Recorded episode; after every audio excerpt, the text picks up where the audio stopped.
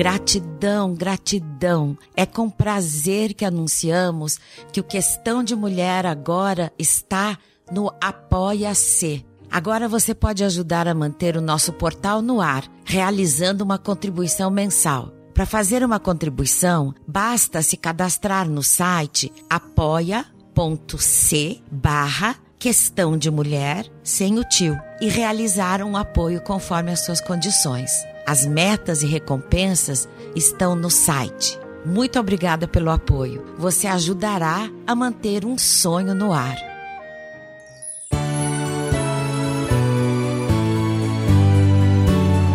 Questão de mulher.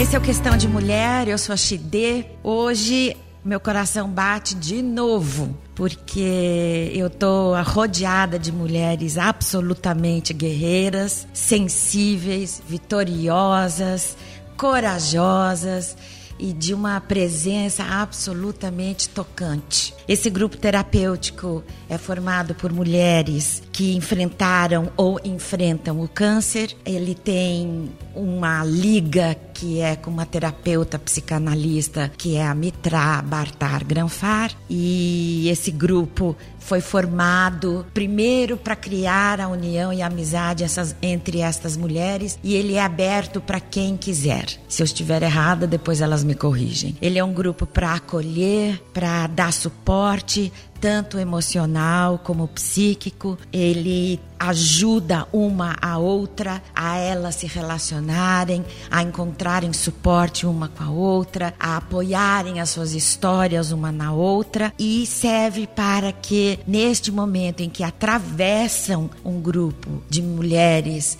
que lidam com o câncer, elas encontram a saída e encontram o amor e o apoio que só elas mesmas conseguem dar a si mesmas. Certamente as suas famílias, seus amigos, a sociedade, a analista, mas o cerne da questão está em cada uma e o seu poder e o que elas têm de fé e de garra e de confiança em si mesma. Então, gente, segura o cinto, aperta o cinto, fica bem bonita, porque este programa vai bombar. Questão de mulher.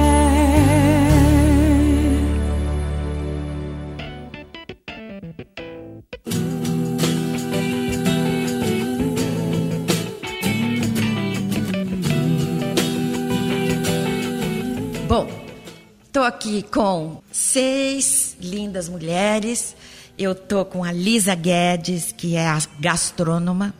Eu tô com a Inês Maria, que é a pedagoga.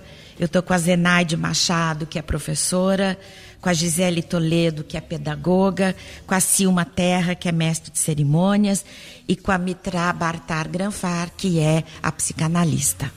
A gente vai trocar milhões de ideias juntas. Eu quero aprender muito com vocês, até para vocês saberem, eu sou filha de uma mulher que teve câncer de mama, uh, então acho que eu experimentei um pouco esta vivência, não exatamente tão guerreiramente como vocês, mas eu acho que a primeira pergunta cabe porque eu me lembrei de como a minha mãe descobriu que ela tinha câncer. Fui eu que vi ela estava se trocando na minha frente e eu vi na mama dela um, um buraquinho no lado, uma coisinha, parecia uma espinhazinha, um negocinho meio para dentro. E eu falei, mãe, o que, que é isso? Ela falou, não sei, apareceu um negócio aqui. E aí, na hora, eu pensei, ixi, isso deve ser câncer. E daí foi a, a jornada dela e ela viveu depois milhões de anos. Vive ainda, né? No reino de Deus. Então, eu acho que, não sei se a gente pede para a nossa terapeuta dar um geral sobre o grupo e depois eu vou pedir para cada uma se apresentar e contar como você descobriu que você estava com câncer. Pode ser? Pode! Bom,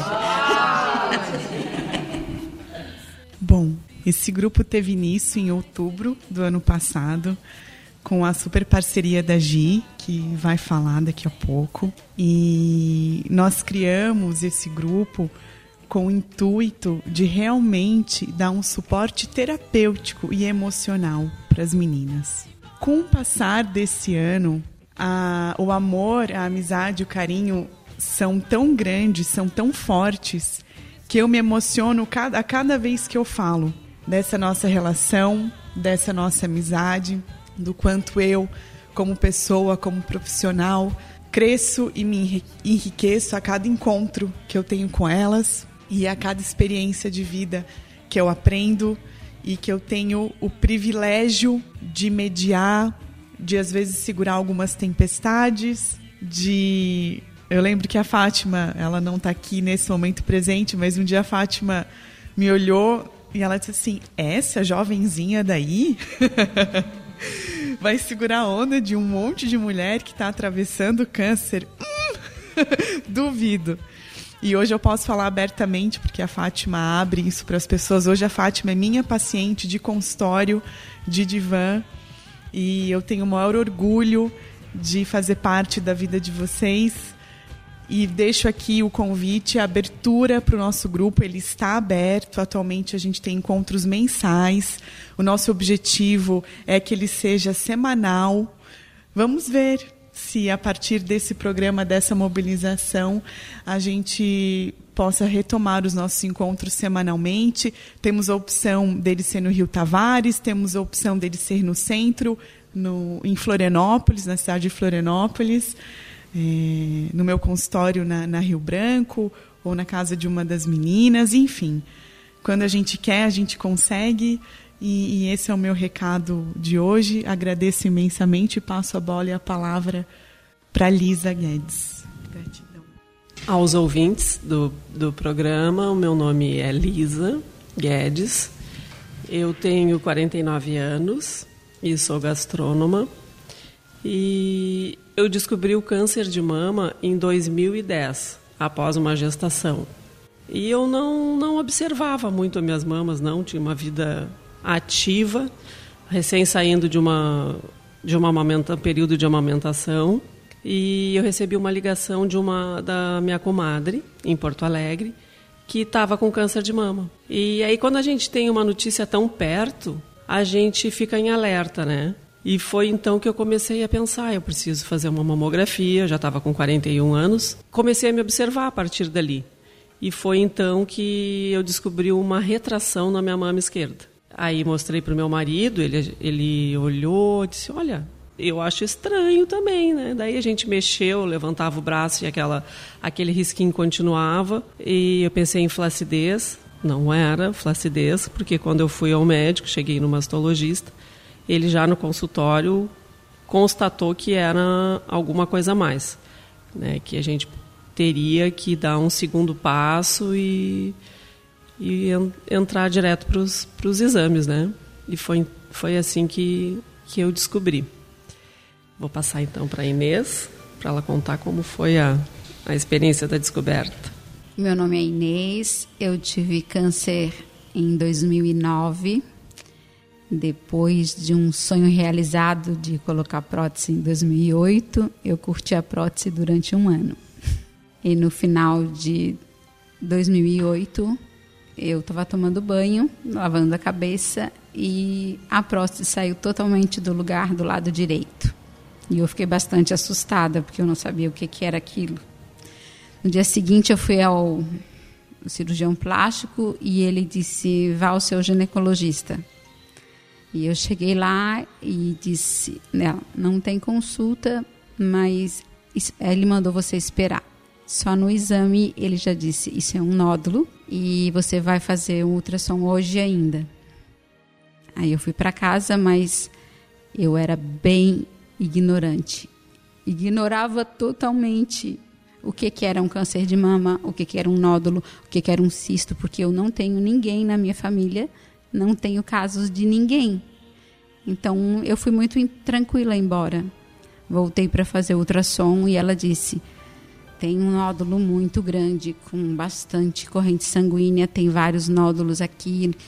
E ela foi falando várias coisas e eu fiquei olhando para a cara dela porque eu não estava entendendo absolutamente nada do que ela estava me dizendo. E ela perguntou: Você está nervosa? Eu disse: Não. Ela disse: vou ligar para o doutor Ricardo pedir para ele mandar uma autorização para punção. Isso marcou a punção para uma semana depois. Eu fui para a punção sozinha, porque para mim eu também não sabia o que, que era uma punção.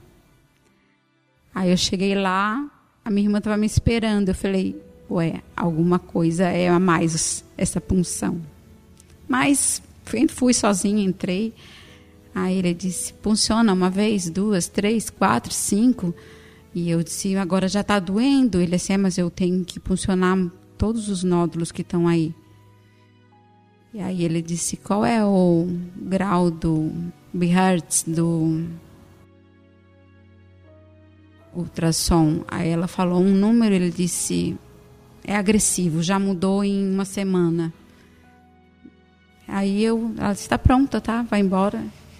E o meu médico disse: quando você pegar o resultado à tarde, me liga. E eu estava em casa sozinha. Meu namorado na época foi buscar o resultado para mim. Eu me entregou na janela do quarto e eu liguei para ele e disse: Doutor Ricardo, é, já peguei o exame. Ele assim: O que está escrito? Aí eu olhei para ele. Ele assim: Você está sozinha? Eu disse: Não, estou com meu filho. Aí ele disse: é que eu preciso te dizer uma coisa. Eu disse o quê? Você está com câncer. Eu disse, eu estou com o quê? Com câncer. Eu disse, comecei a chorar desesperada e só sabia perguntar para ele: eu vou morrer quando? Amanhã, daqui a três dias, daqui a uma semana. Quanto, quanto tempo eu vou viver? Aí ele disse: Não é assim. Eu disse: Eu vou morrer, eu vou morrer, eu vou morrer. Eu só conseguia repetir isso o tempo inteiro. Porque na minha família nem se fala a palavra câncer é dizer aquela doença, para não chamar ela para a família. e não precisou ninguém chamar, ela veio sozinha. E os exames aconteceram, foi muito rápido. Em 20 dias eu já estava sendo operada. Um médico me prometeu um, uma mama. Ao abrir, não tinha como botar nada. Um expansor vazio. Eu perdi todas as linfáticas do lado direito, musculatura lateral, do peitoral, tudo. Foi um tratamento muito pesado, durou um ano. Foram 40 químios, 31 rádios. Foi bem difícil. É, em questão da família, eu digo que o câncer veio para mim, para para Inês, porque eu caminhei durante o câncer sozinha. E me fortaleceu, me fez ver a vida de outra maneira, porque eu era uma pessoa muito egoísta e dona da verdade e do mundo. E naquele momento eu não era mais dona da verdade nem do mundo.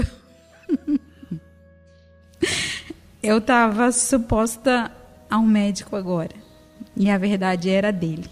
Bom, eu me chamo Zenaide Machado, mas acho que a força do meu nome está em Z, então podem me chamar de Z, porque é assim que eu, que eu me reconheço.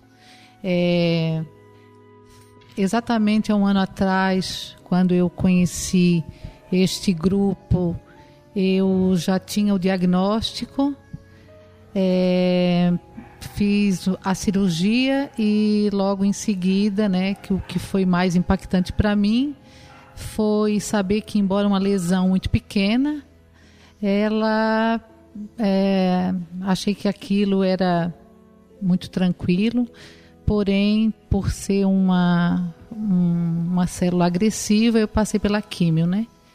E aí eu defino a, o processo de químio é um processo de caminhar no deserto, né? Ou seja, tu tem que fazer a travessia sozinha. E isso não significa dizer que tu não tenha espectadores, torcedores, né?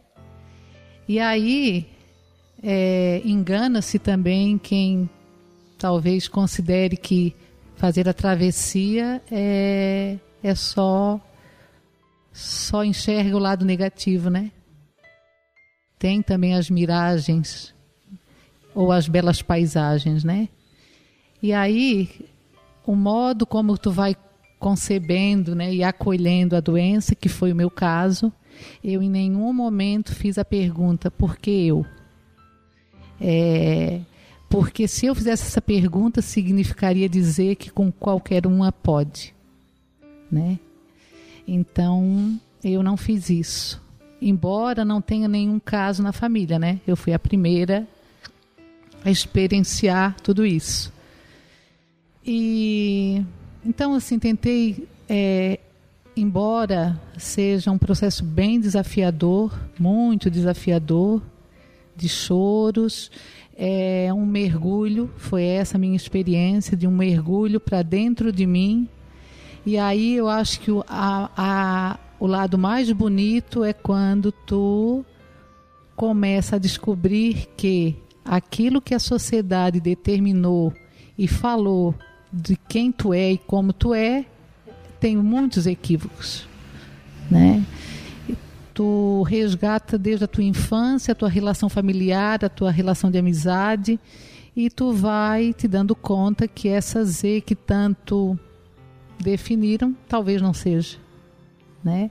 E o lucro de tudo é quando tu te reconhece com as tuas fortalezas que nem tu imaginava ter, né? Então, hoje, e falar desse processo, a gente poderia ficar aqui horas, né? Falando, porque são muitos contornos e muitas curvas sinuosas, né? E porque a vida não é linear. E mais hoje eu defino e tô com isso assim, sigo muito a minha intuição, que eu acordo com isso e que bom que eu penso dessa forma que é, sintetizando tudo, eu falo e afirmo que o câncer curou e está curando as minhas dores. Embora seja louco isso, né? Porque a gente pode pensar, ah, que a vida é cruel, né? A vida me elegeu para para me dar porrada e não necessariamente, né? Então eu penso que é também o modo como tu é, vai renascendo. Esse é o lado bonito da vida. Então, aquilo que estava adormecido começa a acordar, né? As tristezas passam a ser as tuas alegrias e tem e todos os dias quando a vida ainda impõe um desafio, eu tenho, ainda falava isso para Gisele, que estou com isso, né? Tem aquela música do Zé Cabaleiro, que você faria se só lhe restasse um dia? Aí eu venho com isso e aí já muda toda a minha lógica de novo, já muda toda a minha vibração, meu pensamento, e aí volta a coragem, porque só para encerrar, que eu também acho que todo mundo acaba passando por isso, que é pode ser por segundos, pode ser por minutos, pode ser por meses, anos, mas querendo ou não, vem uma sentença de morte, sim, em algum momento da tua vida. Né? Então, como tu vai lidando com isso, essa sentença ela vai aliviando.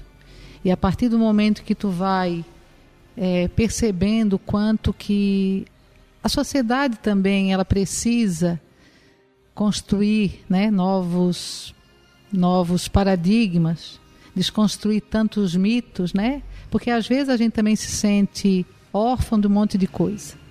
Então hoje eu me sinto fisicamente curada, emocionalmente em processo de cura. Mas buscando. Gratidão. Isso eu não falei. É, como que você descobriu? Isso, boa pergunta. Como virginiana boa que sou, perfeccionista muito e aí eu até me incomodava porque as pessoas me consideravam hipocondríaca e eu não sou hipocondríaca porque eu não eu sou bem resistente assim a remédio só que eu sou muito fiel a a, a consulta e aí foi numa num exame de rotina que não, não visualizava nada e era tão minúsculo, só que aquela profissional naquele dia, ela estava talvez no melhor dos dias, que ela, ela insistiu tanto que foi dessa forma que ela desconfiou que ali tinha alguma mancha e que então aí eu fui para primeira punção para a segunda e assim eu eu descobri, né? Então, assim, também ter um profissional que a gente confie e um profissional que está ali aliado à tua causa é fundamental. Hoje eu não abro mais a, abro mão de é, fazer os meus exames com aquelas pessoas que já sabem um pouco da minha história, porque isso dá uma certa segurança. Olá a todos os ouvintes, eu sou a Gisele Toledo, tenho 39 anos. É, quero falar do câncer como um presente. As pessoas normalmente me olham e fazem cara feia, e o câncer é um presente na minha vida. Algumas coisas vou conseguir passar aqui para vocês. Eu descobri o câncer com 33 anos. Achava que eu estava na melhor fase da minha vida, com um bebê nos braços de 5 para 6 meses. Aprendendo a ser mãe, meu marido ser pai, e a gente descobrindo noite sem dormir, aquele início todo de um bebê recém-nascido praticamente em casa. Eu fui tomar banho, e descobri na mama esquerda passando o sabonete. Falei, nossa, uma coisa gigante. Como é que eu tô com isso se ontem eu não tinha isso? E fiquei intrigada. Liguei para o meu obstetra, como ele havia dito que depois de seis meses a gente voltaria a fazer os exames de rotina, já estava na hora. E ele marcou a consulta. Quando me palpou, já me encaminhou no mesmo dia, inclusive, para ultrassom mas eu não passava nada disso na minha cabeça. Até porque eu tinha estava em processo de uh, terminando uma amamentação por conta de precisar dar complemento para o bebê e o bebê já não queria mais o seio, enfim, podia ser leite empedrado, mas de qualquer maneira eu não sou médica e eu não poderia achar nada. Então essa foi a minha melhor lição. Procure um profissional que ele sabe. Eu não sei, né? Não estou apta para isso. E aí começaram as investigações. Em 20 dias foi detectado câncer. Em 20 dias eu fiz a mastectomia unilateral. É, depois, quimioterapia, radioterapia, aquele trabalho todo que quem passa sabe. E como um presente que a gente acolhe e foi extremamente importante eu aceitar a doença e eu sabia que algo muito grande tinha em tudo isso, embora nunca tivesse passado uma dor tão grande na minha vida, né? Já tinha tido um câncer de mama de uma tia por parte materna, mas eu fiz exames genéticos foram para fora e tal, e foi detectado que não tinha nada a ver com a genética. Então, nem sempre ter um histórico na família caracteriza que você vai ter, né? O meu não tinha classificação de, de parte genética, nenhuma é, nada similar. E um presente porque eu consegui renascer para uma mesma vida. Jamais hoje eu teria uh, as experiências que eu tenho, as vivências, os compartilhamentos, é, se eu não tivesse passado por uma dor, porque os grandes aprendizados eles vêm seguido de uma dor grande, né? Não é na, no amor não que a gente faz grandes mudanças na vida, nem sempre, né? E um presente, porque quando as pessoas olhavam e falavam, coitada, com um bebê no colo, principalmente naquela lida inicial de biópsia, de exames e de marcações que antecedem a cirurgia, eu estava sempre com um bebê no colo. E as pessoas olhavam com uma cara de pena para mim. E por alguns momentos eu achei que não fosse ver meu filho crescer. E eu pedi a Deus que eu tivesse saúde para ver ele crescer. E realmente eu tive. Dia 10 agora ele fez 7 anos. Então eu estou tendo essa saúde. Não só estou tendo, como eu pedi a saúde. E o presente veio através de uma saúde. Assim que eu terminei o tratamento radioterápico, em tese eu estaria estéreo, né? Porque quem faz a quimioterapia a gente perde, é, pausa a menstruação ou às vezes até para. Não vi ciclo menstrual nenhum e quando eu vi, eu estava grávida. Achei que eu estava até doente de novo, porque eu tinha um sono que me avassalador. Acho que eu estou doente de novo. Gente, assim, a doença chamava chamada Giovana.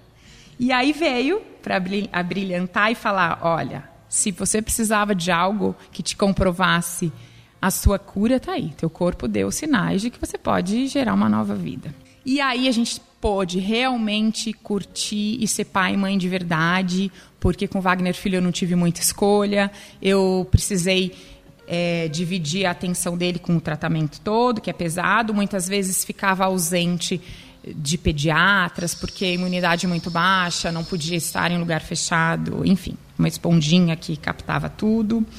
E então fiquei ausente por bastante tempo e aí a gente teve a oportunidade de realmente ser pai e mãe de verdade. Só que com duas crianças, não gêmeos. e aí que tá o lance de tudo, da gente colher as coisas boas e só agradecer. Então eu agradeço o câncer que ele veio me colocar uma lente que sem essa dor eu não teria conseguido enxergar. Então hoje eu enxergo muito mais do que esses dois olhos que eu tenho, para muito além.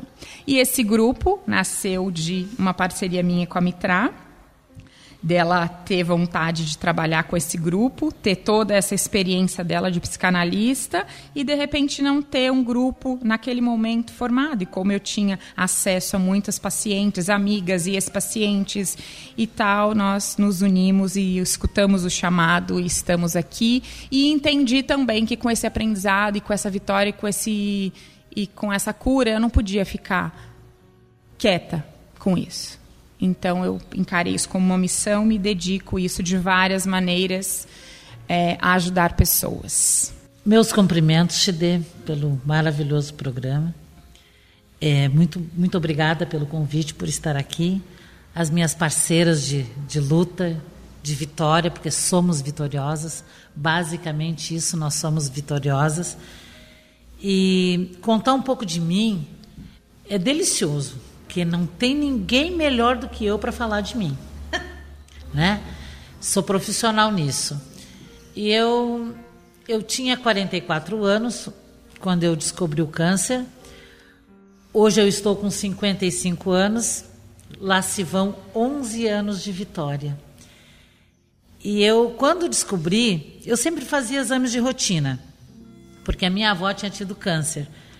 E ela, na época, tinha perdido uma mama inteira. Talvez não tenha sido nem tão grave, mas em função da, dos anos, são 30 anos, isso, 34 anos, talvez ela nem houvesse necessidade de perder a mama, mas pela antigamente eram as coisas mais difíceis. Então eu tinha acesso a médicos, né? Lá no Rio Grande do Sul, que eu morava em Osório, no Rio Grande do Sul. Eu fazia todos os anos aquele check-up. E num desses, um ano eu não tinha câncer, no outro ano eu estava com câncer, né? É, lembrando que a Zé falou, isso foi fundamental para que eu não perdesse a minha mama, né? Descobrir o câncer cedo faz com que você não perca a sua mama. É o que a gente sempre fala. E nessa, que para mim foi um pouco diferente tudo, né? As coisas aconteceram. Eu a médica foi uma curiosidade de uma médica, de uma residente que enxergou e a médica dizia que não, não, mas não tem nada. E eu deitada lá na, na, na maca que faz o ultrassom, né? Eu ouvia aquilo que era para ser 15 minutos já estava se arrastando, já fazia já 20, 30 minutos que eu estava ali. E aí ela simplesmente disse para a doutora: Doutora, mas tem alguma coisa aqui? Eu louvo a Deus essa menina, sabe? Porque foi a curiosidade dela que ela insistiu com a médica e ela foi procurar mais. E realmente não pediram uma mamografia complementar. Lá estava o bichinho, né, que eu chamo de FDP, né? Lá estava ele. Eram dois, na verdade. FDP é o palavrão? É o palavrão. Ok. É o palavrão mesmo que ele é um FDP. Os dois, né? E dali eu fiz em 15 dias eu estava já. E o mais incrível foi três dias após o meu aniversário de, 47, de 44 anos, né? Eu faço aniversário 24 de janeiro, dia 27 eu recebi o diagnóstico. E como meu ex-marido trabalhava na saúde, ele ia para Porto Alegre, ele que pegou o resultado lá na, no laboratório. E depois do resultado, ele foi na médica, porque era tudo ali perto, quem conhece Porto Alegre, é, é, em frente no, no Hospital Ernesto Dornelles. E ele mostrou para a médica. E a médica, na hora, disse: Cláudio, ela está com câncer. E ele, na inocência dele, né, e na muita ignorância que nós todos temos, né, achou que a câncer é maligno ou benigno, doutora? É, ele disse: Não, Cláudio, câncer é câncer, não existe câncer benigno. Câncer é câncer. Né? E o que, que, eu, o que, que eu sentia? Eu não sentia nada. Como eu sou assim, sempre gordinha, fofinha, né? Eu levantava o braço para pentear o cabelo, coisa assim, eu sentia que a mama retraía, o mamilo ele entrava. Mas eu achei que era porque cada vez, cada vez mais eu estava ficando gordinha, tinha entrado já na menopausa, eu entrei muito cedo, eu deduzi que era alguma coisa nesse sentido. E não era, como a gente é ignorante. Sabe, eu acho que falar do câncer é primordial, porque a gente é muito ignorante nisso. Olha, eu sou uma pessoa que estudo, eu sou uma pessoa que leio, sempre gostei muito de me informar e eu não sabia que deformidade na mama podia ser câncer esse negócio de achar que tem que se tocar, eu tocava, não sentia nada, tô beleza. E não era, era uma deformidade na mama, que era o câncer. Eu sei que eu fiz a cirurgia, né, em 15 dias eu não perdi a minha mama, foi só o quadrante. Depois foram seis ciclos de quimioterapia, 33 sessões de radioterapia. Eu friso bem isso, que em Osório não tem esse tipo de tratamento. A gente tinha que viajar 200 quilômetros por dia, sem para ir, sem para voltar, ir até Porto Alegre. Eu fiz isso 33 dias seguidos. E depois eu tomei tamoxifeno 5 anos, que todas nós temos que tomar isso, né? Essa coisinha chata também que derruba a gente. E depois eu fiz a terapia alvo. Eu tenho a felicidade também, Tide, de ser uma das primeiras no Brasil a ter acesso à terapia alvo eu fiz por um ano a cada 21 dias, que é uma terapia, que é uma químio que não não tem efeito colateral, então não cai cabelo, não se a gente sente um cansaço, né? Eu gosto muito de falar. Então, quando está aplicando, dá um sono danado. Eu queria conversar e não podia, mas era foi o, o que teve de ruim assim. E no mais, fiz todo esse tratamento, lá se vão 11 anos. Como agia, eu agradeço ao câncer, aí eu me tornar uma pessoa melhor a esquecer de querer ter casão, carrão, que era o que eu queria. Eu tinha um escritório contábil e eu só queria ter, o ter, o ter. E depois dali eu vi que eu não preciso nada disso. O meu maior patrimônio eu já tenho, que é o meu corpo, então eu preciso dele saudável para ver meus filhos, para ver eles ficar velhos, que agora já estão velhinhos, já estão. O Murilo tem 34 anos, que nem eu brinco, a Maureen já tem 30. E eu, uma coisa que eu falava para eles eu não quero ser uma vovó cedo. Vocês não façam filhos. Eu estou muito jovem, linda, maravilhosa para ser avó. Após o câncer, eu dei a ordem: tratem de fazer os meus netos. Eu queria ter os meus netos já, porque eu não queria ter a probabilidade de, com o câncer, porque a gente não pensa em finitude, né? A gente no dia a dia, a gente não pensa, somos invencíveis, somos imortais. O câncer, ele te dá um tapa na cara. Não, você pode morrer e pode estar logo ali. Então eu já queria os meus netos para ter o prazer de vê-los crescer, de sentir, chamar de vovó. E graças a Deus tenho três hoje. né? Estou com três, né? Um adotado, que a minha filha adotou um menininho de 10 anos, e tenho os meus do meu filho. E o câncer, e tudo que eu tive de lindo, de beleza, de maravilhoso, de vibrante, de gritante, foi após o câncer. Após o câncer eu me descobri linda. Após o câncer eu me descobri que eu tenho um vozeirão maravilhoso, que eu posso trabalhar com ele. Eu descobri que eu, sendo linda e fofinha, eu posso ser modelo. Me tornei modelo. Muito desfile fiz, estou apta sempre a, a trabalhar como modelo. Eu larguei tudo que me fazia mal não que o meu marido fosse uma pessoa que não. um cara show de bola, mas eu não queria mais aquilo, né? Então me divorciei, me separei, vou viver a minha vida, vou estudar, quero o que eu mais queria, ter uma, uma faculdade que eu nunca tinha tido a oportunidade de estudar, sempre empacava no lado financeiro. Estou me formando esse ano, Chide. Eu estou aqui, mas eu estou a pleno no meu último semestre na UFSC, me formando em biblioteconomia. Sou Uau. uma bibliotecária, estou no TCC, estou fazendo estágio obrigatório e trabalhando muito no Outubro Rosa, na nossa AMUC, que é a nossa associação. Então, tudo que eu tive de lindo, maravilhoso, foi após o câncer. Então, já que veio, não, não foi uma questão de escolha, mas eu acredito que nada vem na nossa vida por acaso. E eu brinco sempre, né? Já que Deus me deu essas horas extras, eu estou aproveitando de tudo quanto é jeito. Da melhor maneira possível. E eu tenho a minha hashtag, né? Hashtag te atira pra vida. Adoro. Elas todas têm um hashtag. Eu vou, eu vou de novo fazer a rodadinha para cada uma falar o seu. Pode ser? Não, mas aí você usa da outra.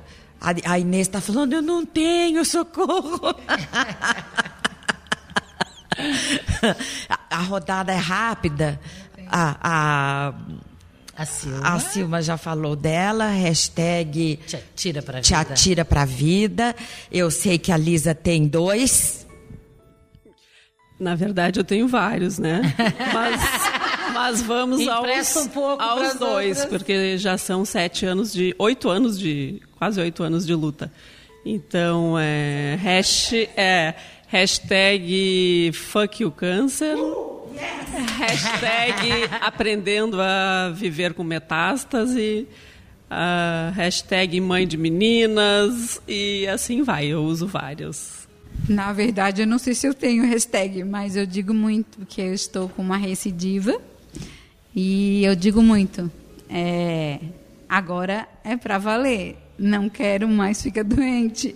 Pronto. Hashtag é pra valer. O meu é hashtag o câncer cura as minhas dores. A minha também fiquei um pouco apavorada, né? Quando elas falaram, assim, não tinha nada muito formado, mas na verdade, se a gente pensar, a gente tem várias. O mesmo olhar para a mesma. Pra, um renascer para a mesma vida. E todas as outras são significativas também. A da Lisa, e eu curto demais. Cada uma que coloca, que publica, eu falo, nossa, eu também me vejo em todas elas.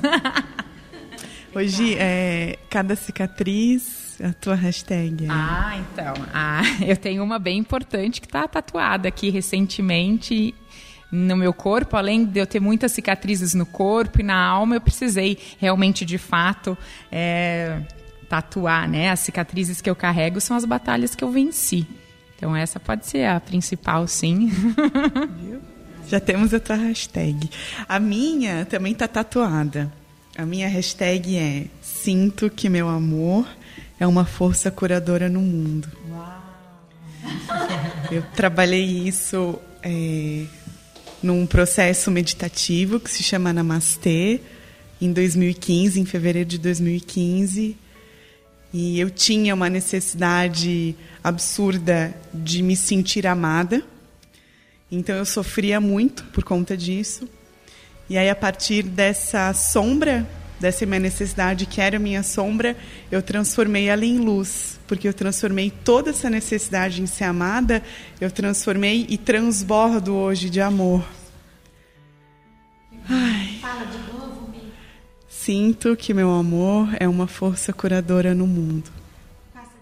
É, hashtag aprendendo a viver com metástase. E a outra? Hashtag fuck you câncer. Hashtag agora a cura é pra valer. Hashtag o câncer curou, cura minhas dores. É, hashtag o câncer cura as minhas dores. Hashtag as cicatrizes que eu carrego são as batalhas que eu venci. Agora eu vou fazer o chiadinho, né, do Mané. Hashtag te atira pra vida.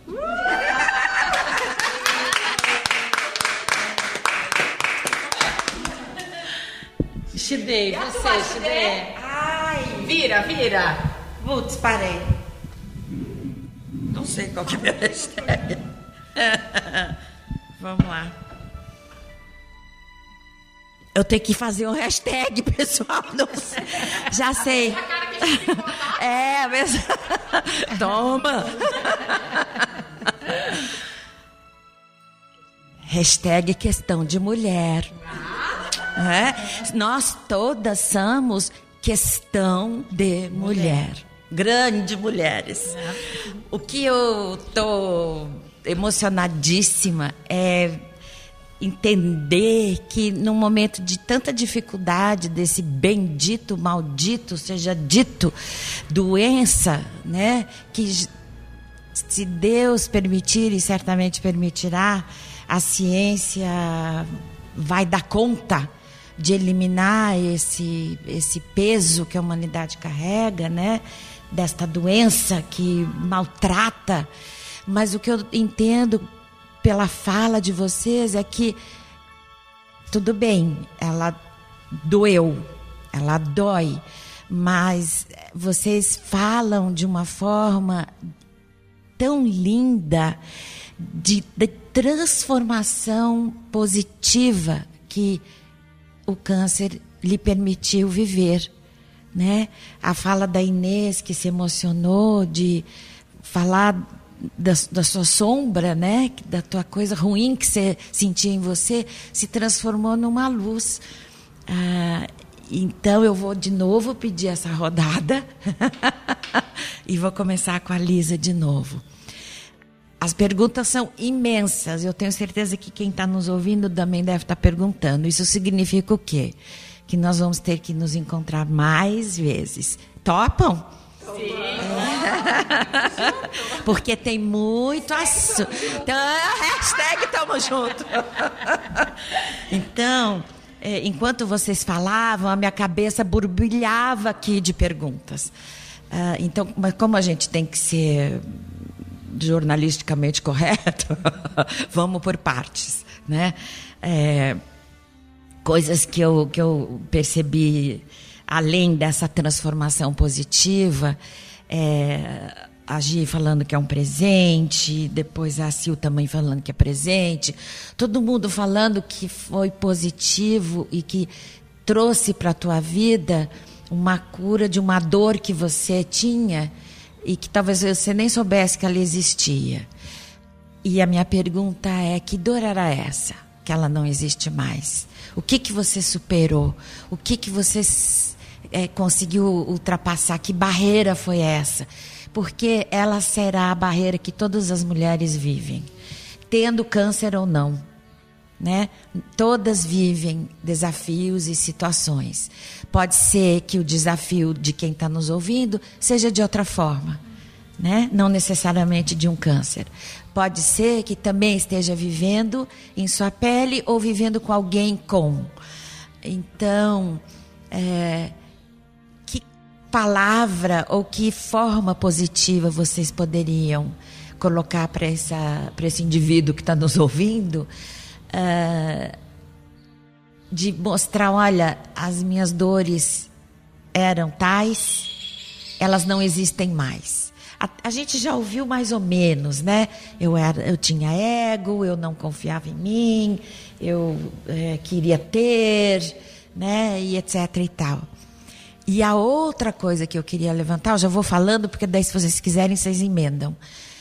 Como fica a autoconfiança como mulher? Né?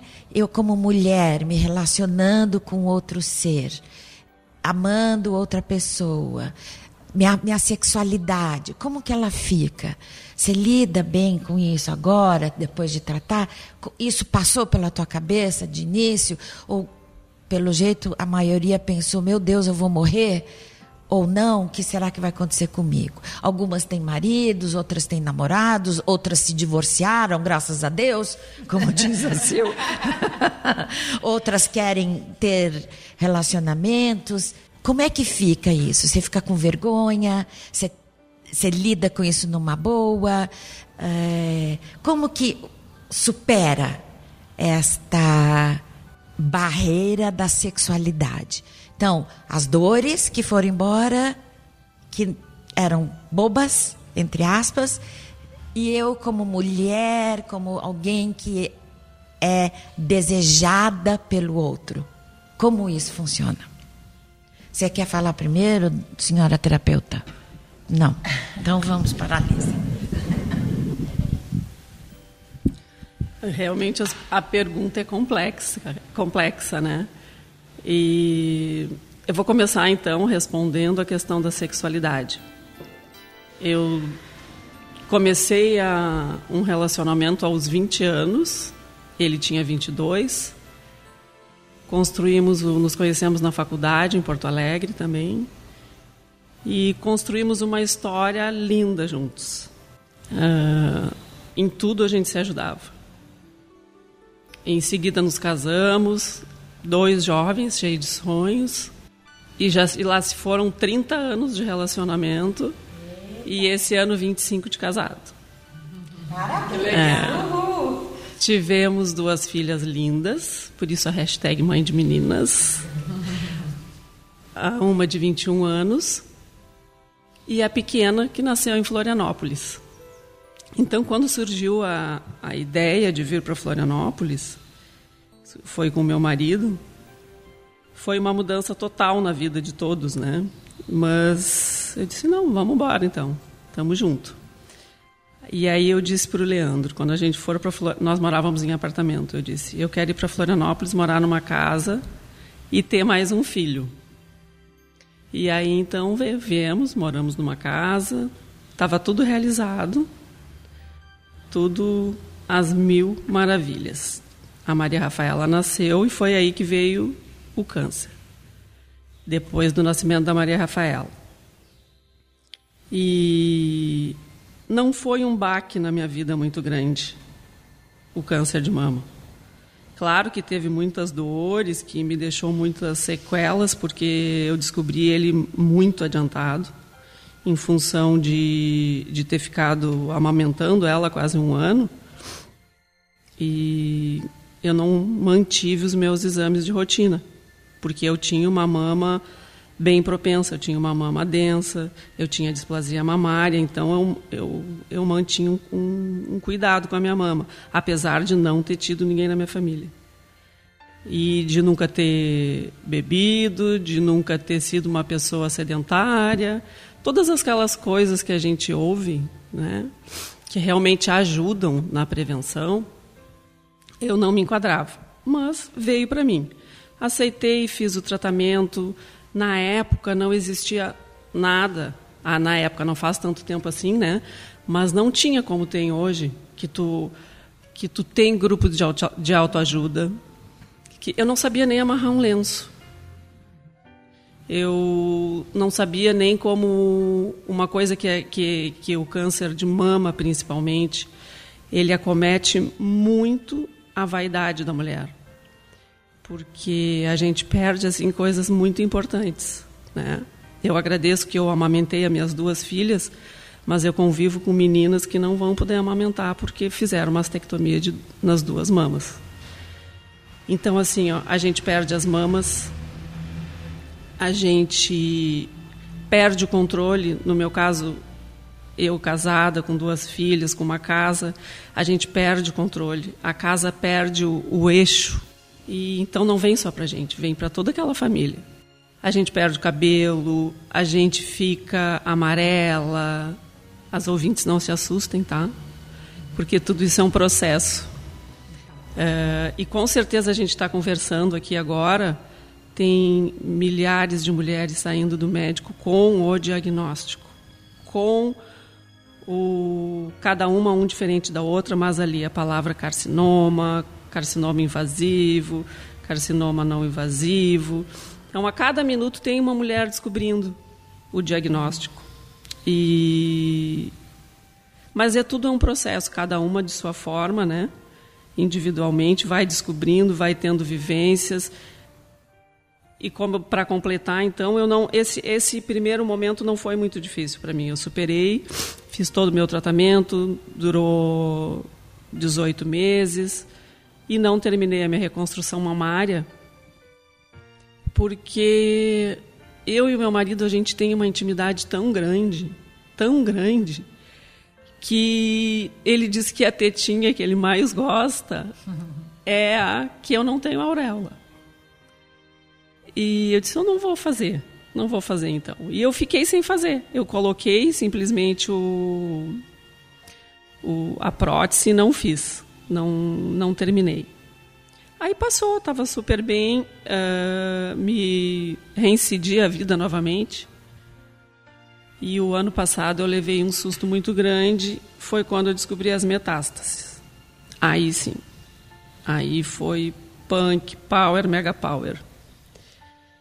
Toda mulher, toda pessoa, né, que vive, que teve o câncer de mama, ou seja lá o câncer que for, o paciente ele vive com o fantasma da metástase.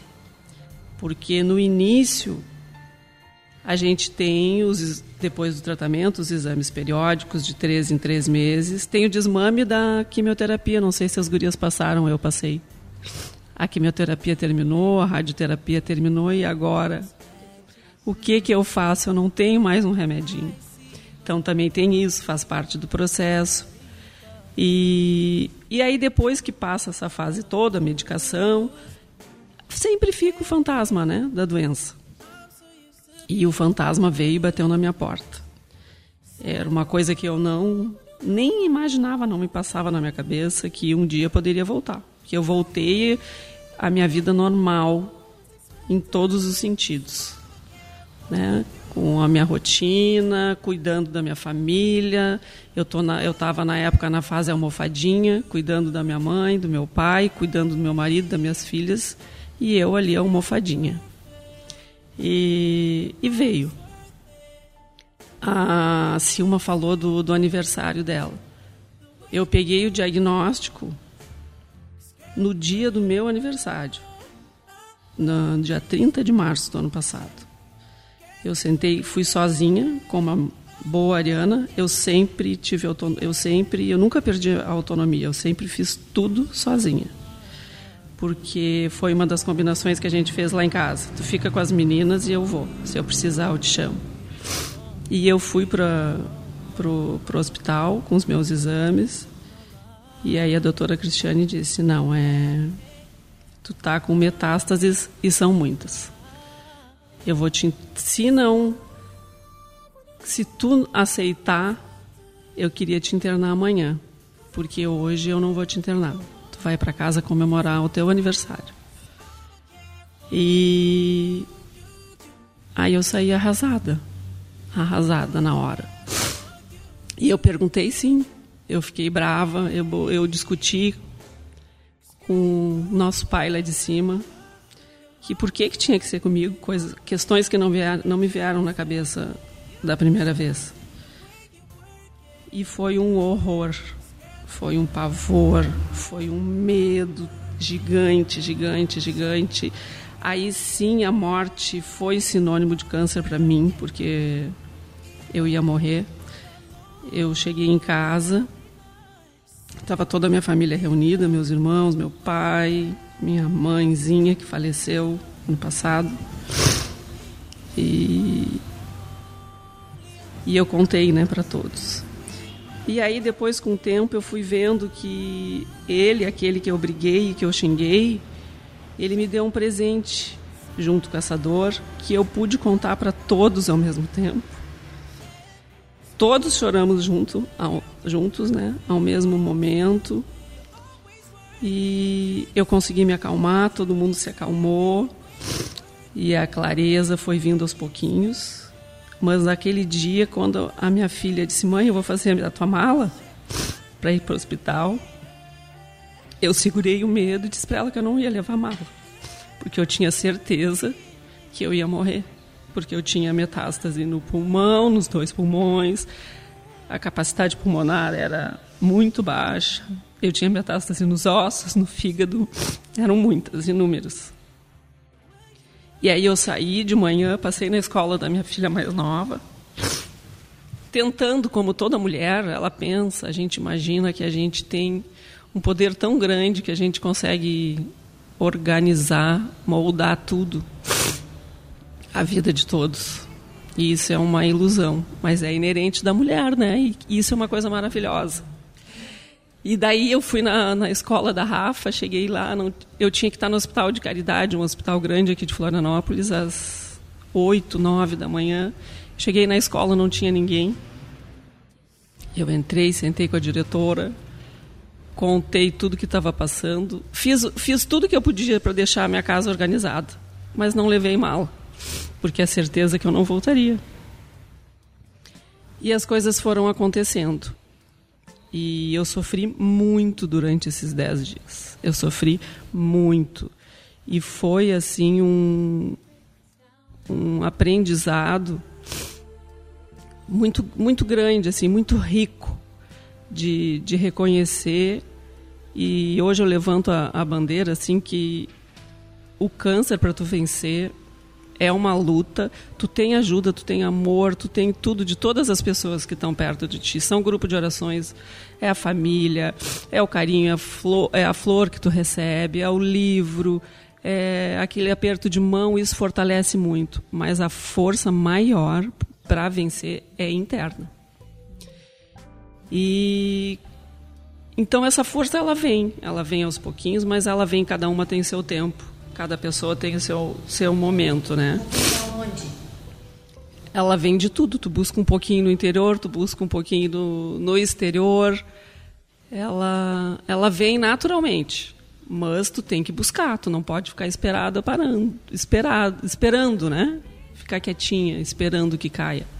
A força maior vem do interior, vem da busca. E a, a Silma teve um tratamento há 10 anos atrás que é revolucionário. Né? E eu fui descobrir que esse tratamento existe, depois eu não sabia.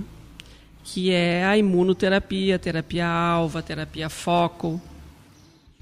Então o câncer hoje ele não é mais, graças a Deus, aquela coisa que era há 30 anos atrás, que não se falava, aquela doença. A minha mãe não falava também, meu pai não falava, ninguém falava. E, e eu tô aqui ótima. Já faz 18 meses, eu não faço mais a quimioterapia convencional. Eu faço a imunoterapia e o Zometa, que é uma medicação óssea, e tomo um anti-hormônio, porque o câncer de mama ele parece ser uma doença única, mas ele não é uma doença única. Ele é uma doença que tem vários subtipos quatro ou cinco, se não me engano. E, então são vários tratamentos, cada pessoa responde de uma forma, são vários medicamentos diferentes. Uh, a imunoterapia tem mais de uma, eu não sei qual que a Selma tomou, eu uso hoje o Avastin. E aí a, aquele susto que as pessoas, os ouvintes que estão ouvindo, pensaram, ah, coitadinha, ela vai morrer mesmo, né, com tanta metástase as metástases sumiram. Uau. As metástases sumiram. A minha médica, fuck doutora Crist... Fuck you câncer, foi quando eu fiz a camiseta. E eu sou paciente da doutora Cristiane Fabiani, que ela não tem Facebook, ela não tem Instagram, ela não tem nada, mas ela é uma anja. E ela me chama de tigresa. E ela é super tímida, eu ainda vou fazer uma camiseta para ela, estou só esperando. Então, assim, a pessoa que saiu do hospital, que andou de ambulância, essa pessoa ela fez um propósito de nunca mais subir a lomba, que o Hospital de Caridade Florianópolis tem uma lomba, é um lugar lindo, é a casa de Deus, como a minha filha pequena chama. Eu vou sempre a pé, eu vou sempre caminhando na, no meu tratamento. Eu continuo em tratamento de 15 em 15 dias, para quem já fazia toda semana já é um, é um grande avanço. Então eu estou fazendo esse tratamento. As, as, as, as metástases que eu tinha de, de ossos, que eu tinha muitas, várias calcificaram, várias sumiram. Eu, eu sempre fui muito ativa na, na questão de esporte. Isso me fa... eu dizia para minha médica, ai doutora, o que mais me assusta é, são as ósseas. Ela disse, não, mas o que mais assusta é a de pulmão. Mas é que a óssea me assustava porque eu não podia fazer nada, não podia fazer nada, era só caminhar devagarinho. E hoje eu voltei para todas as atividades que eu amo.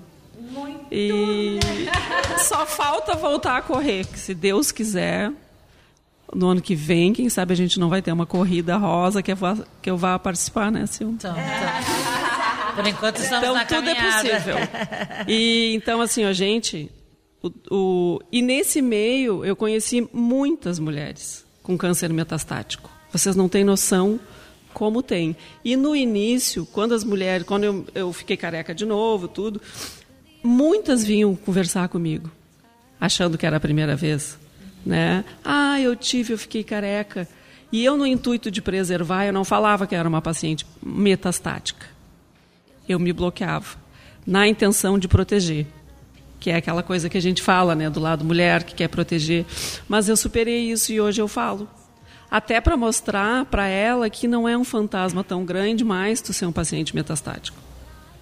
Tu pode te voltar para a vida, como todo paciente de, de câncer que tem um tratamento de sucesso, que não quer dizer que tu não tenha morrido, que não tenha havido sucesso também não. A gente perde amigas, né? Mas é possível tu levar uma vida normal. Então é conversa para muitos encontros. É. São muitas experiências. Eu devo não ter respondido todas as tuas questões, mas um pouco foi e a sexualidade está maravilhosa. Ah! O Tamox, o, os remédios, ele, eles afetam um pouco a sexualidade, né, Gurias? A libido vai... A libido, mas a imaginação... Funciona. Né, funciona. É, é a gente... A gente se redescobre, né? Então, sexualidade merece um encontro especial, só. Só, só. Olha, hein? É. Tá no ar gravado. É. Se me deixar, eu fico falando aqui. Vou passar para a Inês, então. Lembra Bom. da pergunta? a pergunta era que tinham dores que você não sabia que existiam e que foram embora, não, nem tem mais significado. E a segunda era como você lida ou lidou com a sua autoestima como mulher, como mulher desejada, tá? Então, é, eu tinha muitas questões dentro de mim mal bem mal resolvidas. Como a Mitra falou, a necessidade de ser amada. E ainda está aqui dentro. Ainda não está 100% no lugar, não. Mas vai. E outra coisa é que eu me sentia muito invencível. Porque eu tive um casamento cedo. Eu me casei com 21 anos, fui mãe aos 23 e fiquei casada somente cinco anos porque foi um casamento muito traumático. Meu ex-marido, pai dos meus filhos, é alcoólatra. Eu sofria agressões terríveis. Então eu decidi que eu ia criar os meus filhos sozinha. E eu virei a super mãe, a super mulher, a super profissional, que levantava às 5 da manhã e ia dormir às três para poder dar conta de três filhos, uma casa, uma faculdade e um trabalho de 40 horas, porque eu precisava sustentar os meus filhos. E eu dou graças a Deus que quando eu fiquei doente, elas já estavam grandes, né?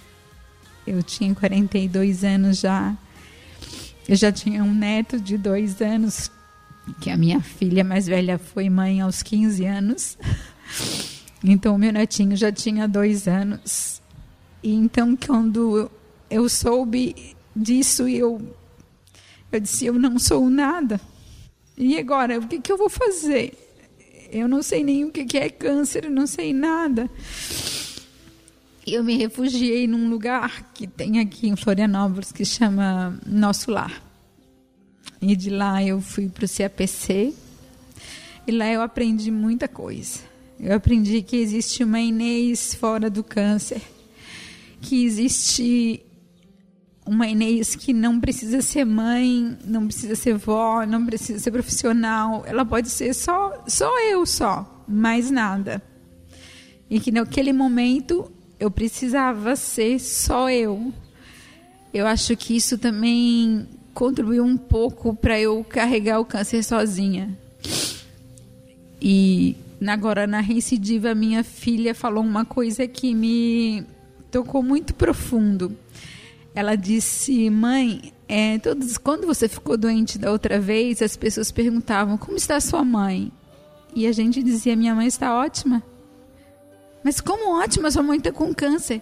Mas a minha mãe está ótima. Ela disse: Mãe, sabe por que, que a gente dizia isso? Porque você nunca passou para a gente que você ia morrer. você sempre dizia: Eu vou me tratar e vou ficar boa. Eu vou ficar boa. Mas eu tinha muito medo de morrer. Muito, muito mesmo. Mas eu escondia esse medo tão bem que elas acreditavam mesmo que eu não ia morrer e que a minha mãe estava muito boa. E que a minha avó é linda, careca, sem cabelo. Só não, só não sai na rua sem cabelo, vó. Você superou esse medo?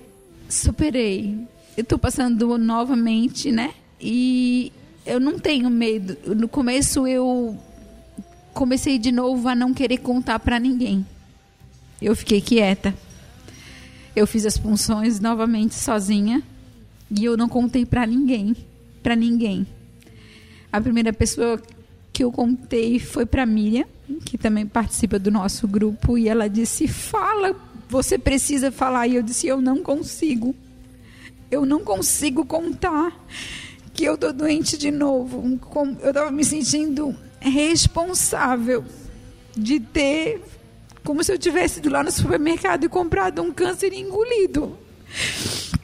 Aí ela disse: Não, não é isso, não é isso. Você precisa falar. E eu demorei alguns meses para contar para os meus pais, para minha mãe, para o meu pai, para minha irmã. E foi libertador contar. Contar para os meus filhos. O meu filho foi o último a saber. E ele de todos, eu escuto muito assim: ah, você vai tirar de letra, você já passou por isso. E, vezes, e eu digo: não, não é assim. Eu não vou passar de novo. Eu vou passar por uma outra experiência que eu não sei qual é. E não é de novo, não é novamente, porque vai ser diferente, que aquela Inês não existe mais. Essa que está enfrentando agora é outra Inês. Então não é eu já passei e vai você supera, você já superou e é fácil. Não, não é fácil. Como a Lisa mesmo disse, não é fácil. Você pegar o laudo novamente e está escrito lá carcinoma. Não é fácil. Mas essa Inês agora está é, tá conseguindo encarar isso de outra maneira, né? E por incrível que pareça, o meu filho mais novo foi o único que perguntou para mim: "Tá, mãe, e o que você está sentindo com isso? Como você está?" Eu falei: "Filho, eu vou te ser bem sincera. Eu tô com um pouquinho de medo, mas eu tenho certeza que mais uma vez eu vou vencer. Eu vou vencer. E não me diga, não chora. Deixa eu chorar tudo que eu preciso chorar. Se eu quiser ficar na cama o dia inteiro, deixe que eu fique. Eu preciso disso agora. Porque depois de terça-feira que vem, eu não vou poder ficar chorando muito e nem me lamentando muito. Né? Vai ter os momentos, sim, de choro, de lágrima. Mas é, isso vai passar com certeza. Essas meninas são maravilhosas. Uma vai me levar para o hospital, a outra vai ficar comigo. Uma me emprestou o sutiã e a outra me emprestou uma faixa. E a gente é um grupo que se ama muito e a gente está conectada por fios assim maravilhosos, perfeitos. É, é perfeito. E na sexualidade hoje eu não, não tenho ninguém, estou sozinha. Até porque eu acho que agora não é o momento de eu botar ninguém na minha vida. Não é o momento. Eu vou passar por uma cirurgia, eu não sei o que vem aí da, da biópsia. E eu não acho justo eu colocar alguém na minha vida nesse momento para dizer que eu estou doente. Eu não acho justo com o outro, né? Que vai me conhecer doente. Eu, eu não quero. Tenho vergonha sim de tirar a roupa. Não gosto de olhar a minha mama. Não gosto. Eu sei que ela vai ficar outra, agora vai ficar igual. Vamos ver como é que vai ser quando tudo terminar e com certeza aparecerá alguém, né? Me tra que o universo conspire e vamos ver como é que vai ser. É, na questão da libido, assim, eu não eu meio que me bloqueio um pouco em relação a isso, principalmente agora, né? Que eu tô lutando com esse laudo desde abril. Né? Mas eu tenho vontade sim, mas aí eu penso em outra coisa, vou fazer outra coisa, porque eu não, eu não me sinto apta a, a colocar outra pessoa na minha vida agora. Não, não é o momento. Não é o momento. Agora é o meu momento, é a minha cura, é a minha família. E tem algo assim que me marcou, duas coisas que me marcaram muito quando eu soube que eu estava doente da outra vez, eu ouvi da minha mãe uma coisa, uma frase assim que hoje ela não me machuca mais, mas já me machucou muito, já chorei muito por causa disso. Você não faltava mais você arrumar mais nada agora para arrumar um câncer. Eu disse, na hora eu disse, mas eu não arrumei. Não, você não tinha mais nada para arrumar, para arrumar um câncer. E dessa vez ela disse: Minha filha, você é tão linda, tão nova. Vai tirar de letra. A mãe tá aqui contigo. Vai dar tudo certo. E assim, eu vi que ela agora des descobriu que a culpa não é minha.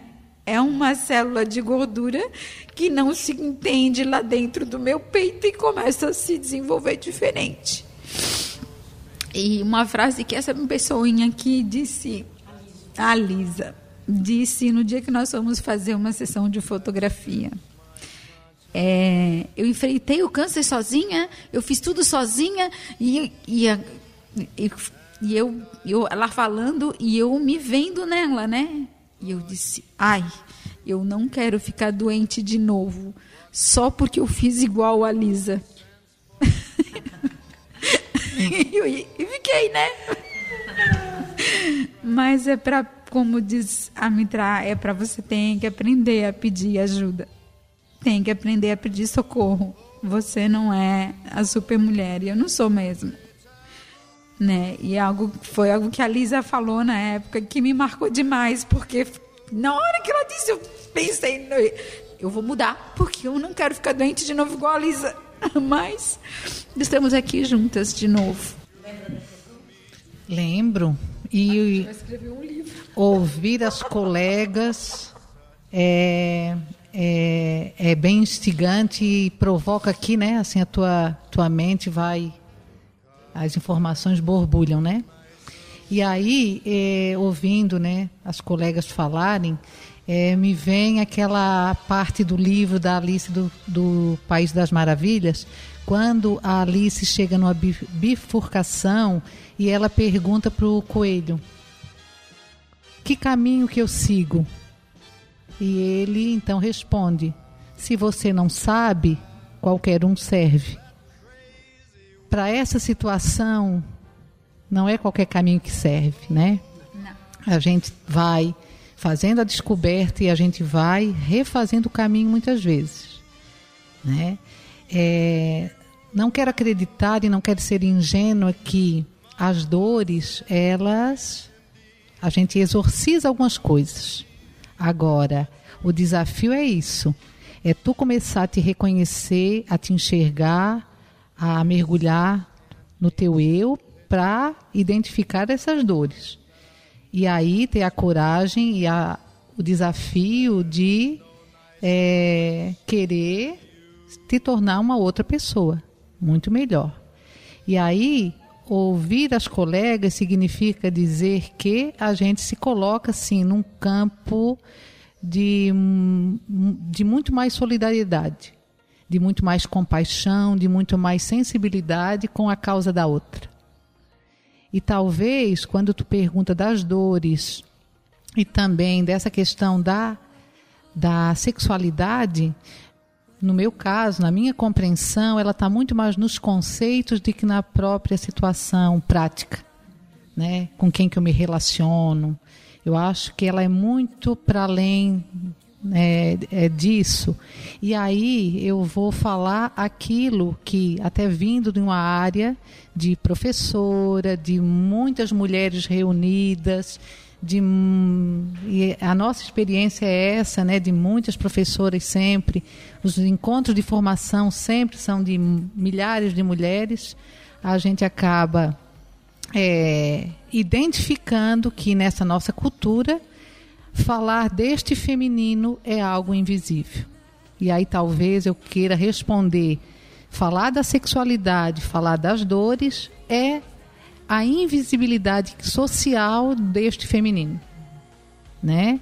E ainda vou para além disso, que fere e que machuca, porque muitas vezes eu estava lá com um plano de saúde que às vezes a gente considera um pouco capengo, mas eu tive acesso aos médicos, eu tive acesso a todos os exames e eu tive apoio familiar, eu tive apoio emocional de amigos, e aí fica a pergunta, né?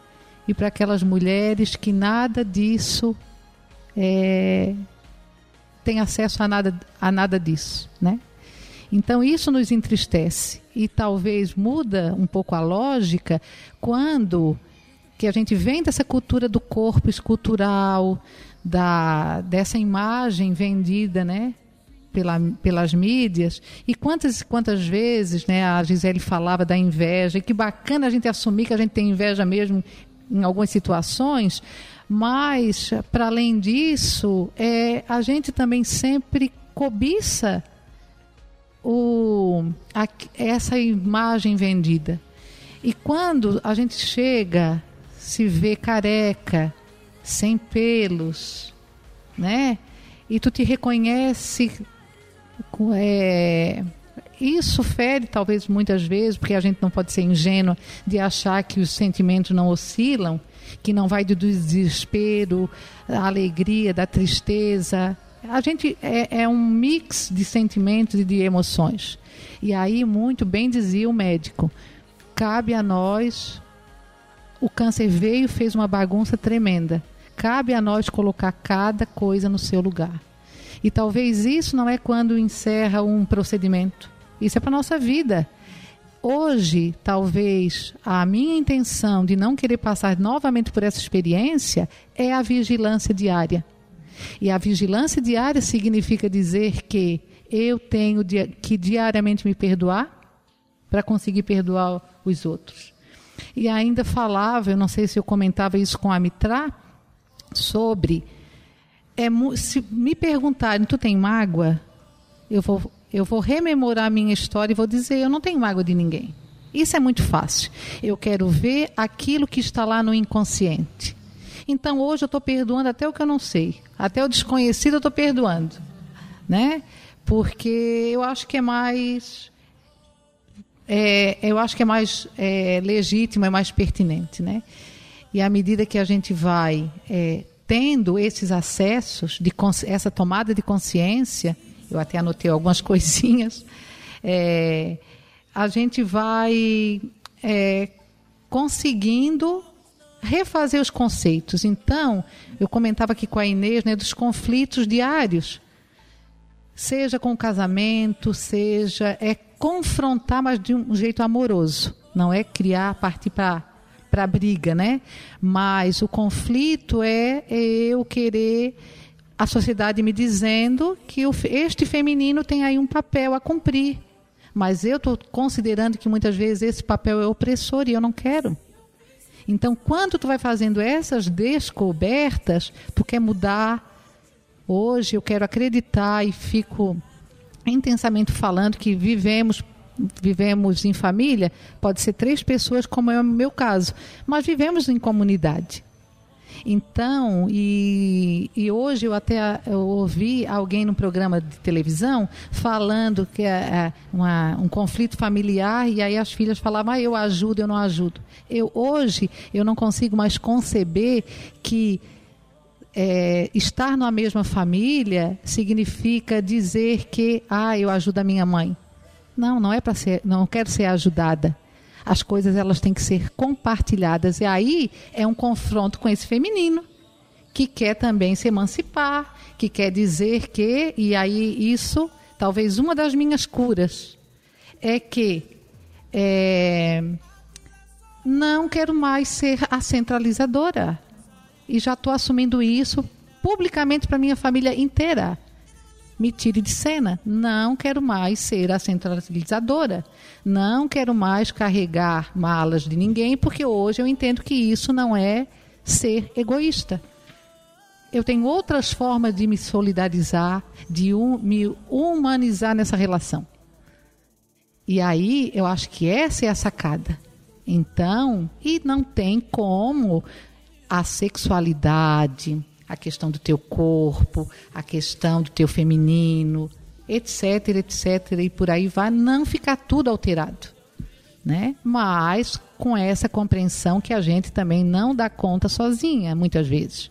A gente precisa de um guia. E às vezes essa troca de experiência nos, nos alimenta e nos auxilia a, a, a, a dar uma direção. Né? Então, até isso, a gente rompe com essa vaidade e com esse orgulho de que dou conta, não dou conta. Eu preciso da experiência do outro, eu preciso do conselho da outra para me, me transformar, né? Então, e isso muitas vezes vem tudo de graça, não sejamos ingênuos, porque é a duras penas. Às vezes é sofrido, sim. Ser corajosa, socialmente falando, não é uma tarefa fácil. Mas quando eu volto para aquele lugar dessa experiência, eu estou dizendo para mim mesmo que é preciso dessa vigilância para que eu consiga aí conduzir a minha vida com, com, a, com mais chances de não passar novamente por essa experiência. Né? Por isso, talvez, essa transformação muito que falar assim, tudo no encontro é pouco, né? A gente tem muito aqui a trocar, a trocar né? Muito obrigada. Parabéns. Obrigada. Nossa, ufa. Difícil às vezes, né? Segurar um pouco. então, o que eu tenho para falar que uh, compactuo com o que as meninas falam e que talvez possa só complementar para não ficar cansativo, até porque as nossas descobertas elas são muito próximas, né? É, as descobertas que a gente vai fazendo no caminho desse, nessa dor, ah, ela é um caminho sem volta, né? Depois não tem como a gente permitir certas coisas. Ah, certas coisas como dizer não. Eu sou em primeiro lugar, né? E me colocar em primeiro lugar. É, às vezes eu causo espanto em algumas pessoas. Eu sou a pessoa mais importante. Não coloco nem os meus filhos na minha frente. E as pessoas franzem até se fala: hã? Não. Eu sou a pessoa mais importante. Então, é, não ter essa preocupação com o outro com o que o outro vai pensar, com o que o outro vai falar. É muito comum a gente ver aqui no grupo, se eu estiver errada, a Mitra aqui me corrija, é, vim das pacientes, né? E eu me incluo como paciente, eu coordeno o grupo, mas eu também sou naquele momento paciente, né? Eu coordeno até cinco minutos antes de começar. A hora que começa as sessões, eu sou paciente. É, vem muito isso, gente, isso é muito claro na fala, né? Todos estão à nossa frente. Eu coloco meu marido, eu coloco a casa, eu coloco o trabalho, tudo vai à minha frente. Eu fico depois. Eu me lembro, já comentei isso com a Zê, a gente trabalhava na mesma instituição. É, eu não me dava conta que eu não levantava para ir ao banheiro urinar. Eu só levantava quando a minha bexiga estava doendo. E isso era muito comum. Então, o que, que eu tô, que desrespeito é esse com o meu corpo, com os meus sentimentos, com as minhas sensações? Então, colocar o outro na nossa frente, uma coisa que quando a gente aprende é um caminho sem volta, ele é libertador, né? Frente a isso, é um pouco difícil às vezes conviver comigo. Claro, eu tenho muita humildade, eu tenho muito jogo de cintura, eu me coloco muito no lugar do outro, eu não sou melhor que ninguém, mas não vou fazer nada que eu não esteja em paz. Não vou fazer pelo outro. Não vou estar num lugar que eu não estou bem. Não vou me anular. Então é nesse sentido que é um caminho sem volta. Em relação à sexualidade, nossa, todo mundo fala, ah, você é uma guerreira. Eu falo, não.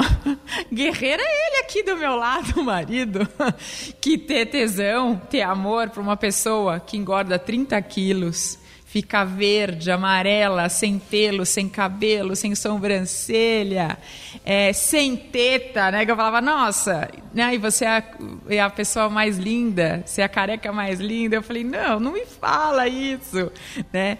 Eu fiquei sem prótese dois anos por opção depois de um, uma inflamação que eu tive. Aí, com o nascimento da Giovana, eu falei, gente, preciso de um tempo para minha cabeça deixa essa mama aqui, eu vou ter muito tempo para reconstruir, eu preciso viver. E foi uma descoberta muito grande. Gente, como eu e a Inês, a gente trocava. Inês, eu fiz um peito assim. Inês, como que você fez? Eu, ah, eu peguei o bojo do sutiã, eu coloquei linhaça. E a gente vai, gente, a gente é muito criativa. E a gente vai se divertindo. E a gente vai inovando, né?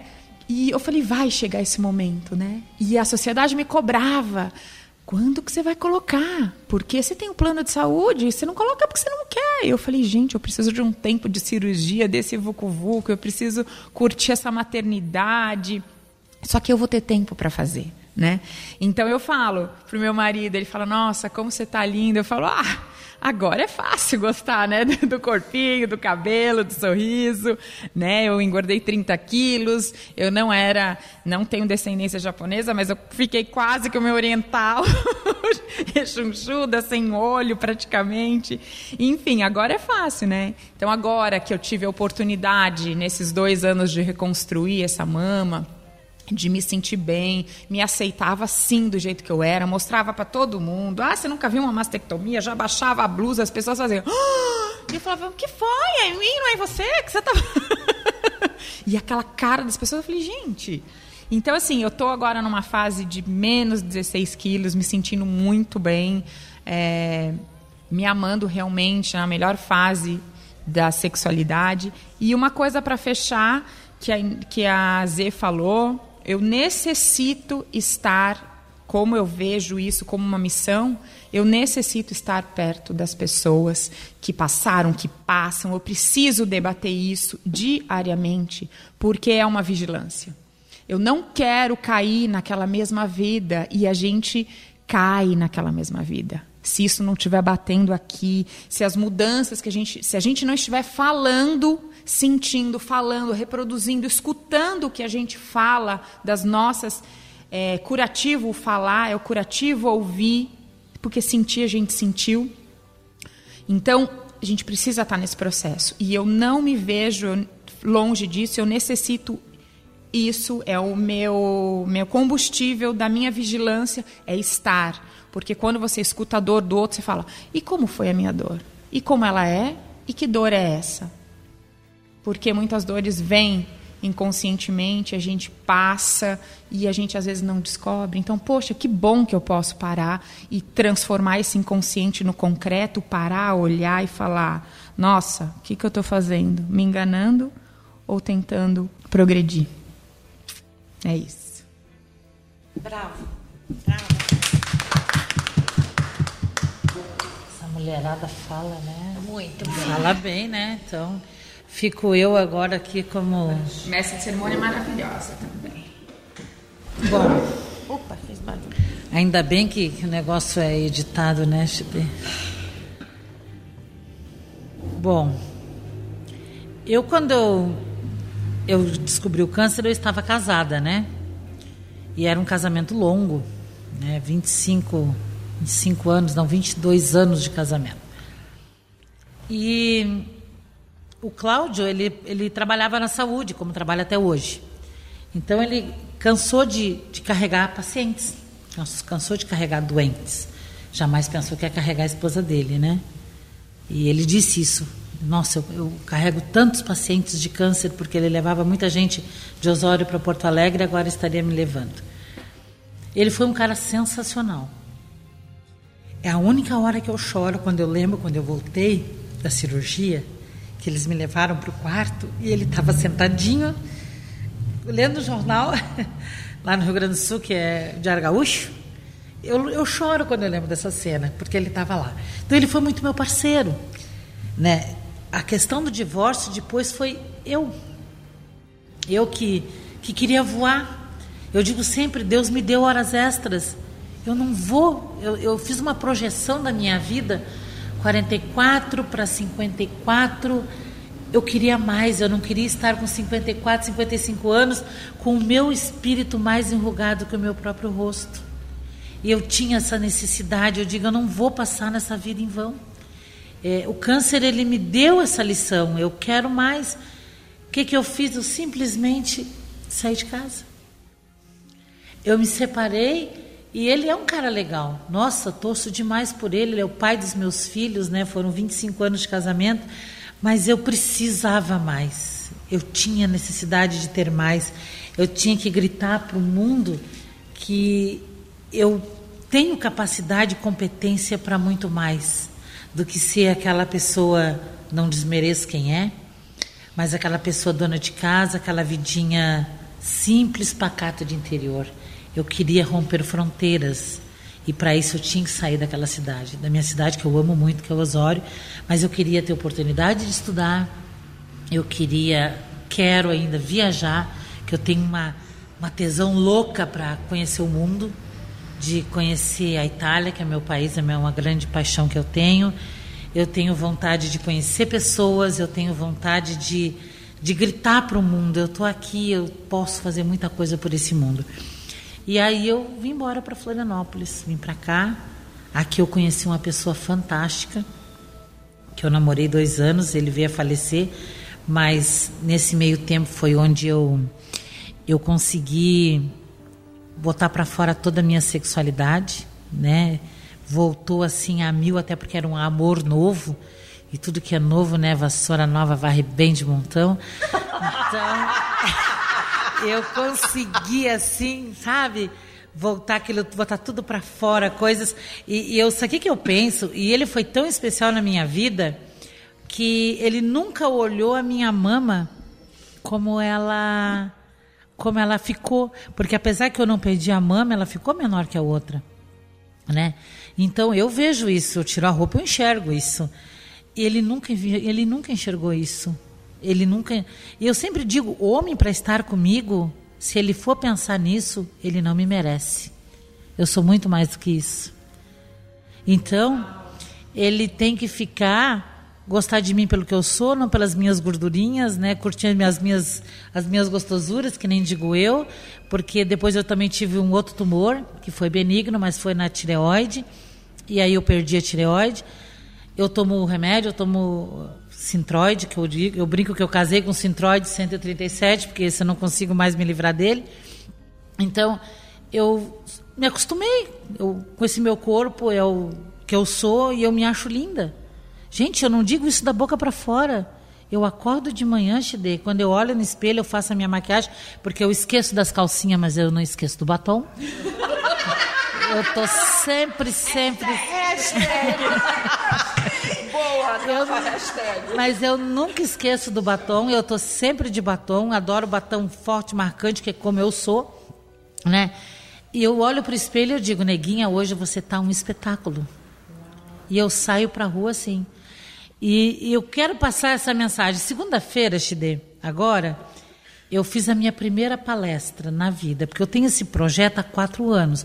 Só que eu fico empurrando, eu não dou o start, né? E nessa segunda-feira, em função do, das, das, atividades do Outubro Rosa, eu fui acompanhar as parceiras voluntárias no, no, no CD da Renner, que nós tínhamos 450 pessoas para falar naquele dia. E a médica, por motivos de. Essa vida de médico maluca, né? Ela teve que. Ela não pôde chegar no horário, se atrasou. E a, a nossa coordenadora Jurema disse: vocês pegam e vão falando. Não deixa essa plateia no vazio. Aí a outra colega, a Evinha, falou alguma coisa e olhou para mim e eu, um dedo de Deus, literalmente, gente, foi o dedo de Deus.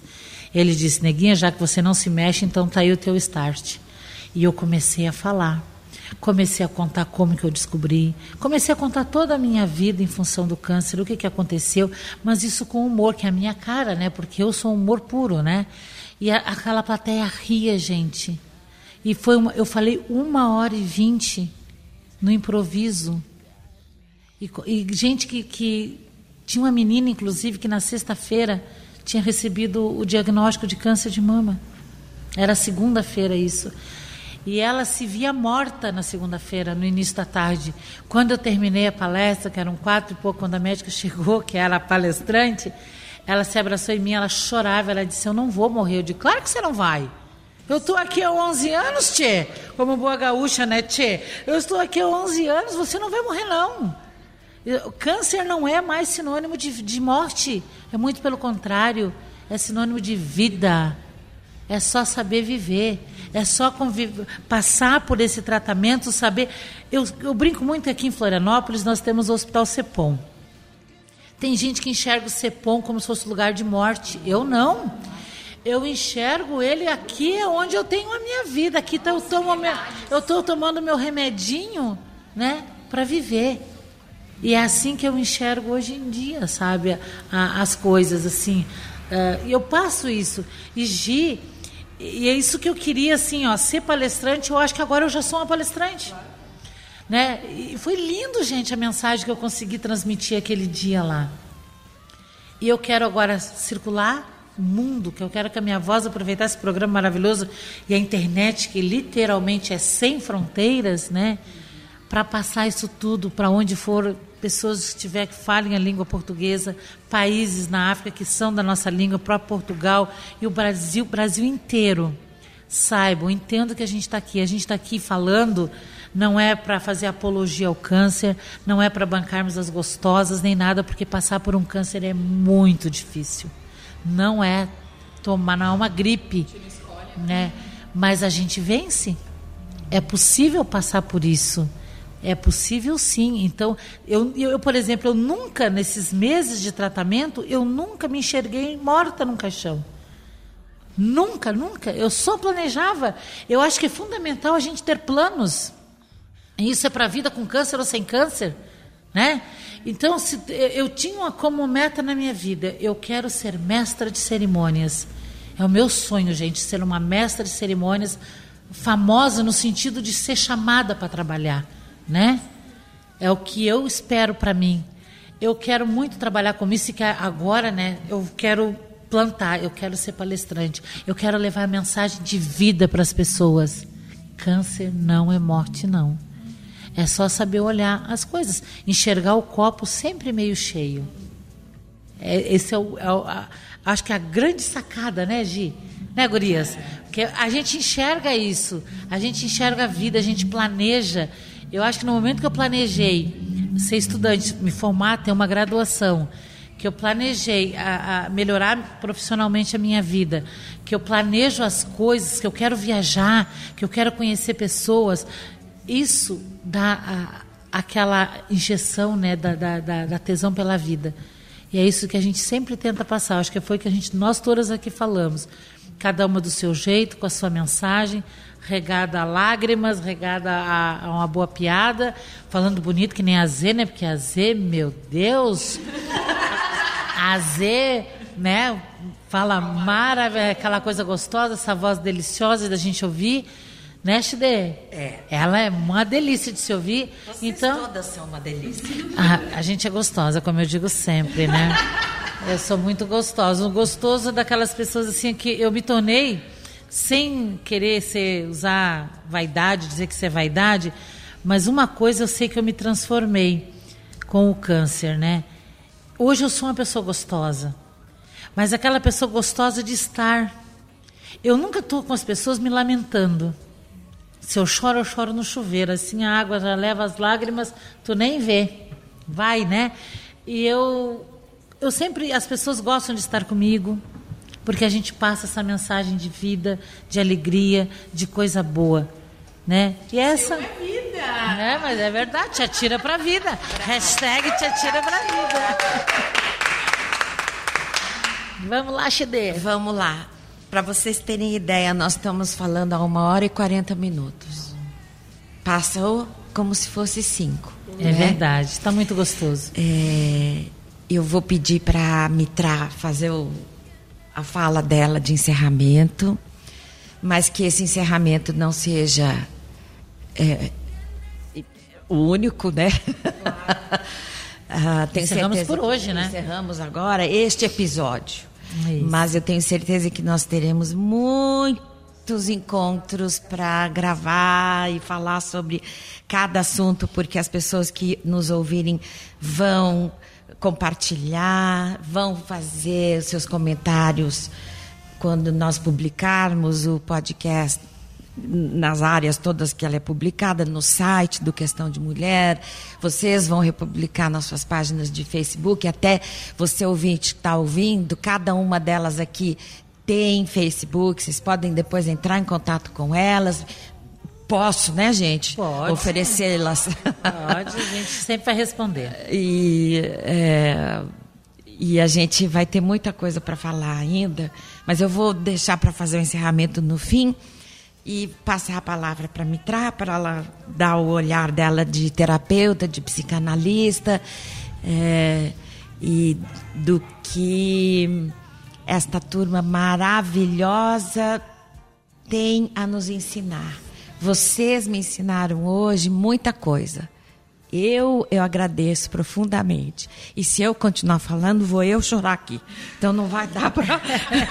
Então, o, o que não é muito raro.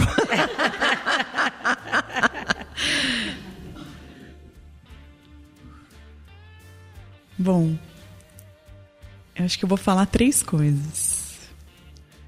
A primeira é que a vida é um milagre. A segunda é ocupe o teu lugar na tua vida, porque ninguém pode ocupar o teu e você não pode ocupar o lugar de ninguém. E a terceira é bem psicanalítica, mas é bem fácil de entender mediante uma hora e quarenta dessa conversa maravilhosa, tão enriquecedora, que é nunca ceda ao teu desejo. A gente pode ceder a qualquer coisa na vida, mas ao nosso desejo, não.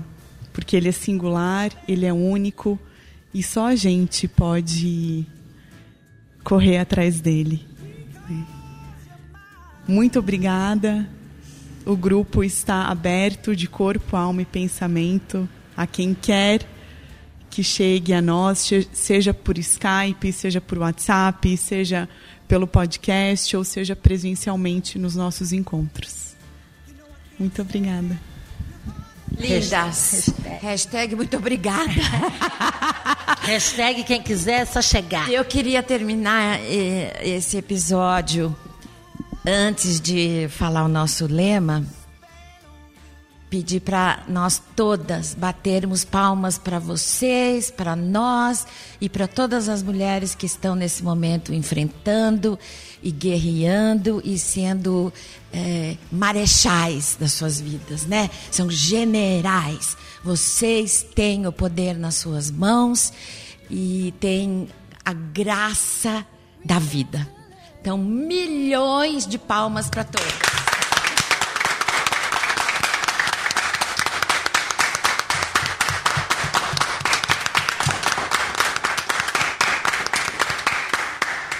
Um beijo, obrigada. Que Deus esteja com vocês.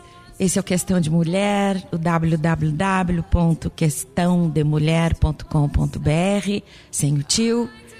E lembrando que o nosso lema tem muito a ver com o dia de hoje. A gentileza eleva a alma. Viva vocês!